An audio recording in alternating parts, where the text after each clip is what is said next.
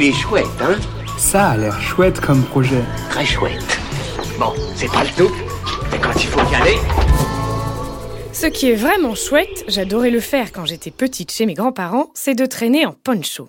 Ce qui est encore plus chouette, c'est que maintenant, c'est la mode d'en porter, aussi en extérieur.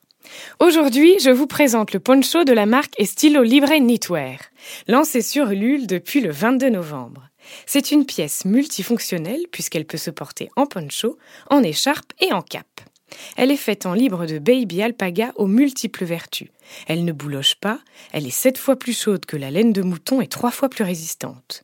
Les porteurs de projet, Victoria et Nicolas, travaillent avec des petits ateliers artisanaux à Lima, au Pérou, et des entreprises socialement responsables comme fournisseurs de matières premières.